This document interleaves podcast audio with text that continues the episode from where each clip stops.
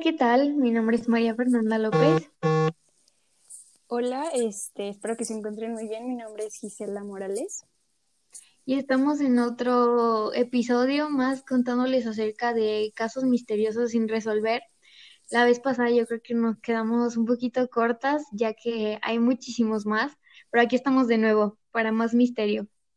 Claro que sí, amiga. Bueno, ¿te parece si comenzamos con el primer caso de este episodio? Excelente, claro que sí. Vamos a comenzar. Muy bien.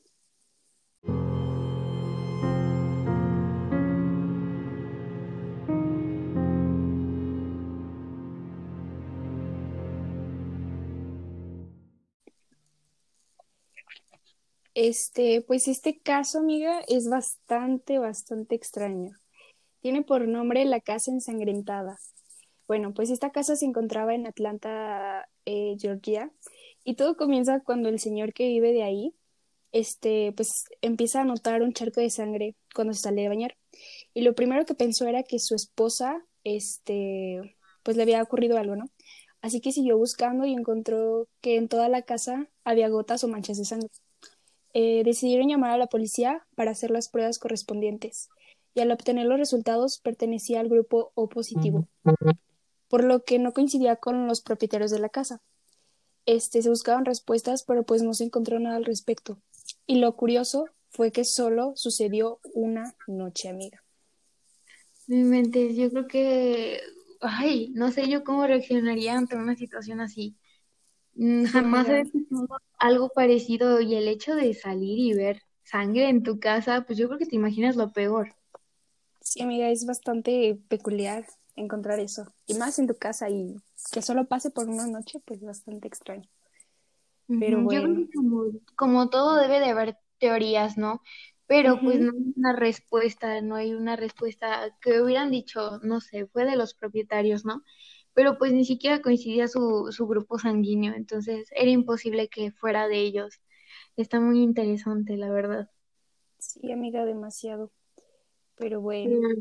El caso 2, a ver, vamos a ver qué tan interesante está. ¿Te vamos, parece si continuamos? Sí, me parece muy bien.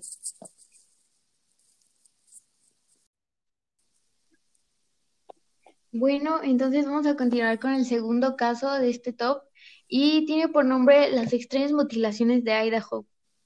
En dos ciudades de este gran estado comenzaron a presentarse con normalidad las mutilaciones en humanos y en el ganado que estaba en el campo.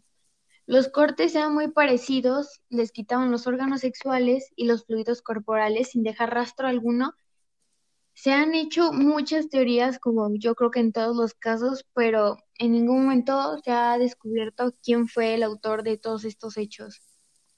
Uy, amiga, me puse la piel chinita, creo que sí está más extremo, ¿no?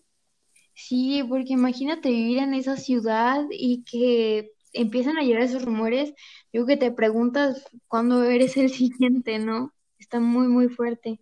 Sí, amiga, luego es como que hace una suposición de algún animal, pero pues si los cortes eran muy parecidos o así, supongo que tal vez se trataba de una asesina en serie.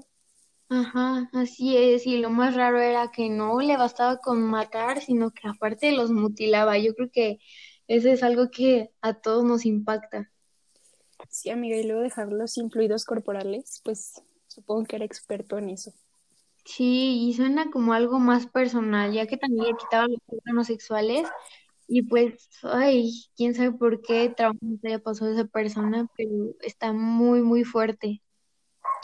Uy, amiga, pues en esta ocasión los casos son más misteriosos. Y más sanguinarios al parecer. ¿te parece si seguimos con el otro? claro que sí, vamos a continuar. Está muy bien. Bueno, amiga, pues el siguiente caso es el Black Flash de Provicento. Disculpa mi inglés. Una entidad que se logró ver entre los años 1939 y 1945. Algunas personas lo describían muy alto, completamente vestido de negro, con orejas puntiagudas, ojos plateados y que aparentemente se re- cuando se reía producía un zumbido, con la, con la finalidad perdón, de asustar a los niños. y se fue conociendo cada vez más el caso, ya que los niños comenzaron a contar sus vivencias con sus padres. ¿Puedes creerlo, amiga? La verdad sí me hace algo muy impactante también, pero ¿qué tal te parece si los dejamos que vayan y comen algo, agarren su snack favorito para volver con el final de este caso que yo creo que es uno de los más interesantes? ¿Qué tal te parece? Me parece muy bien, amiga. Este, pues vamos.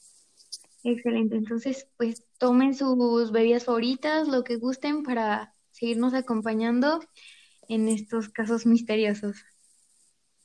Va, amiga, está muy bien.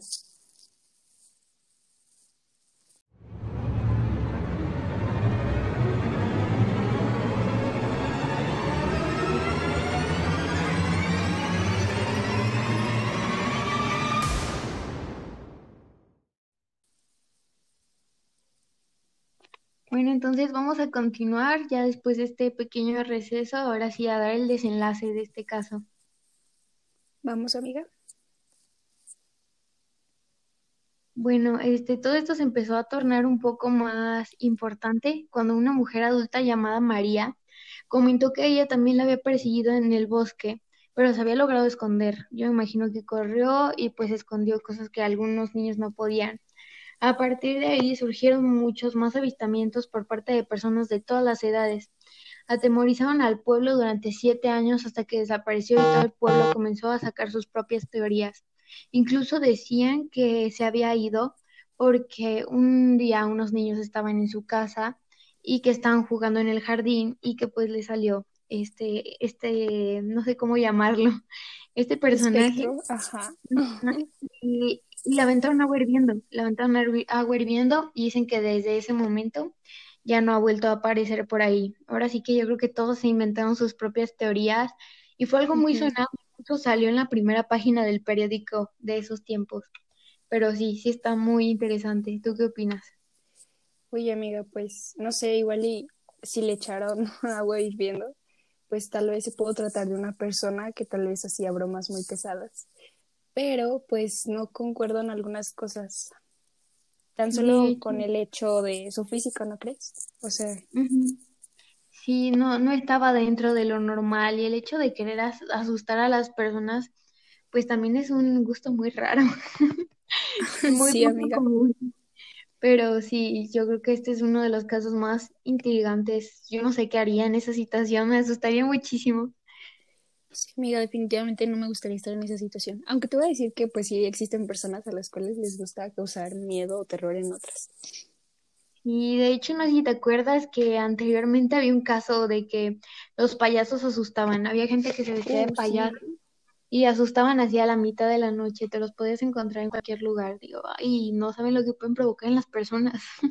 Sí, amiga, de hecho eso causó mucho, pues conflicto, ¿no? También, o sea, las personas, porque pues una sí se se enojaban y pues los atacaban y pues, o sea, no está cool. Bueno, siento que eso sí es eh, culpa del, del que quiere asustar, no tanto del que pues, está haciendo asustar. De hecho, sí, pues sí. Pero bueno, vamos a, a continuar con el cuarto caso. ¿Te parece? Sí, amiga, me parece muy bien. Excelente. Bueno, amiga, para este último caso, el cierre, eh, no el más importante, pero tampoco el menos importante, se llama Los chillidos de Foresto. Esto consiste en un sonido muy agudo que molestaba a los residentes de este pequeño pueblo. Esto sucedió alrededor del año 2016 y hacía la comparación del sonido como con un violín, en su nota más aguda siendo reproducido en grandes bocinas. Jamás obtuvo una respuesta y pues las teorías comenzaron a aparecer.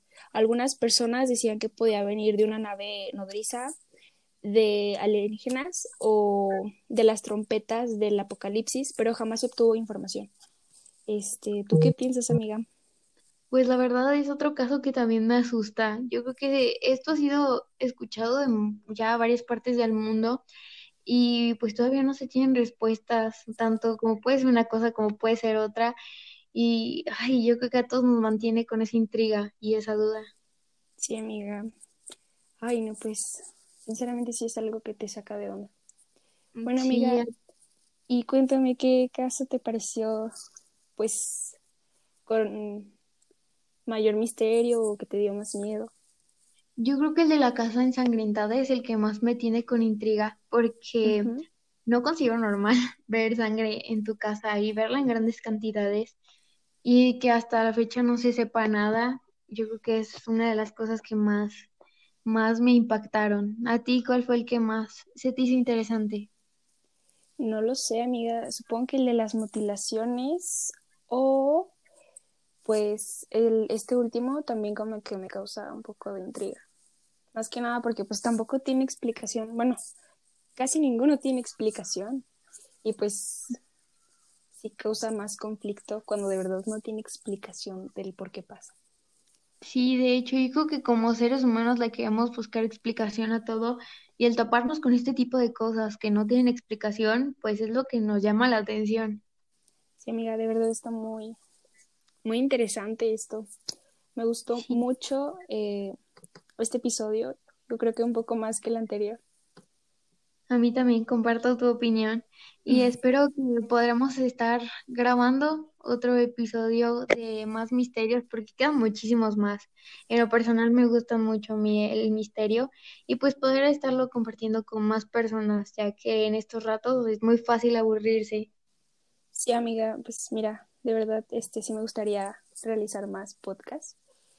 Y pues bueno, esto fue todo por hoy, amigos, en Historias para morirse de miedo